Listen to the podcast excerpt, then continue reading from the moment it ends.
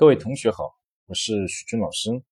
今天呢，来讲呢我们生活中常见的另外一个神经症，叫强迫症，也叫强迫性神经症。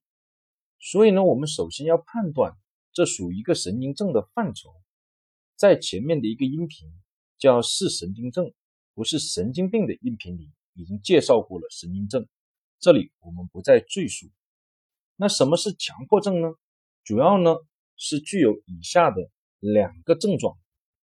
第一个叫强迫和反强迫同时存在，也就是个体会强迫自己这样想或这样做，但是他也知道自己这样想和这样做没有太多的意义，想去控制自己不这样去想，不这样去做，但是又没有效果。这是第一个主要的症状。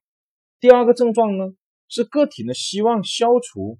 这样的强迫的行为或强迫的观念，但是呢又无法摆脱，或者有过消除的努力的经历，但最终呢都以失败告终，而导致焦虑痛苦，严重的社会功能呢受损，学习工作效率呢大幅度的下降。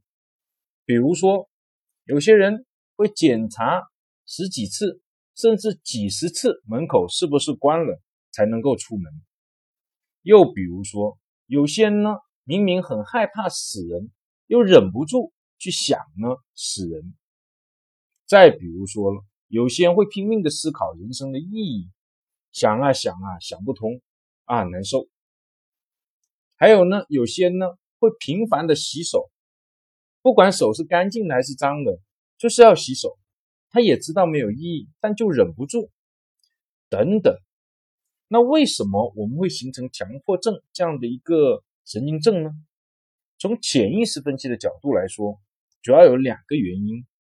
第一个来自于小的时候受到了大量的完美主义教育或者完美主义的暗示，尤其是那些来自成功人士家庭的孩子，所以强迫症呢，我们也简称为完美主义症。第二个重要的原因。是呢，在潜意识认为自己不够完美，所以力图证明自己是完美的，就形成了强迫症。那治疗的方法呢有很多，比如像厌恶疗法、系统脱敏法、冲击疗法、催眠疗法等等。好，就讲到这里，谢谢大家。